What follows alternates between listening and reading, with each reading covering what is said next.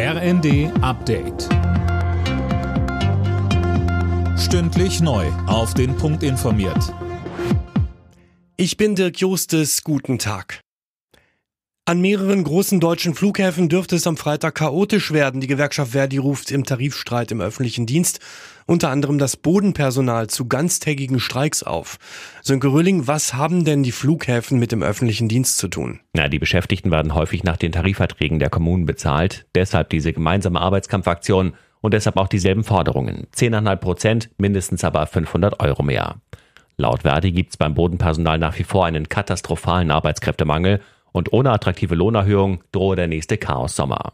Ein Vorgeschmack darauf dürfte es nun übermorgen geben. Vor allem im innerdeutschen Flugverkehr ist mit Verspätungen bis hin zu einem Totalausfall zu rechnen. Die NATO-Verteidigungsminister beraten heute über die Einsatzbereitschaft ihrer Soldaten. Geplant ist, dass künftig nicht mehr 40.000, sondern 300.000 Soldaten innerhalb weniger Tage oder Wochen verliegebereit sein müssen.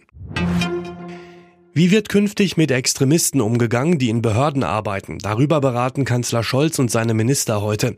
Wie das Handelsblatt berichtet, will Innenministerin Faeser das Disziplinarrecht verschärfen. Linda Bachmann. Das Ziel, Behörden sollen extremistische Beamte, beispielsweise Reichsbürger, schneller aus dem Dienst entfernen können. Bislang ist ein Disziplinarverfahren an einem Verwaltungsgericht nötig. Das dauert im Schnitt fast vier Jahre. Laut einem Gesetzentwurf soll auf dieses Verfahren künftig verzichtet werden, wenn Beamte gegen die Verfassungstreuepflicht verstoßen. Gewerkschaften kritisieren die Pläne.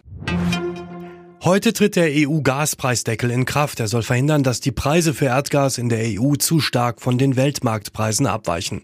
Der Preisdeckel tritt bei 180 Euro pro Megawattstunde in Kraft. Aktuell kostet Gas nicht einmal ein Drittel davon. In der Fußball Champions League startet heute der nächste deutsche Club ins Achtelfinale. Borussia Dortmund empfängt am Abend im Hinspiel den FC Chelsea. Los geht's 21 Uhr. Alle Nachrichten auf rnd.de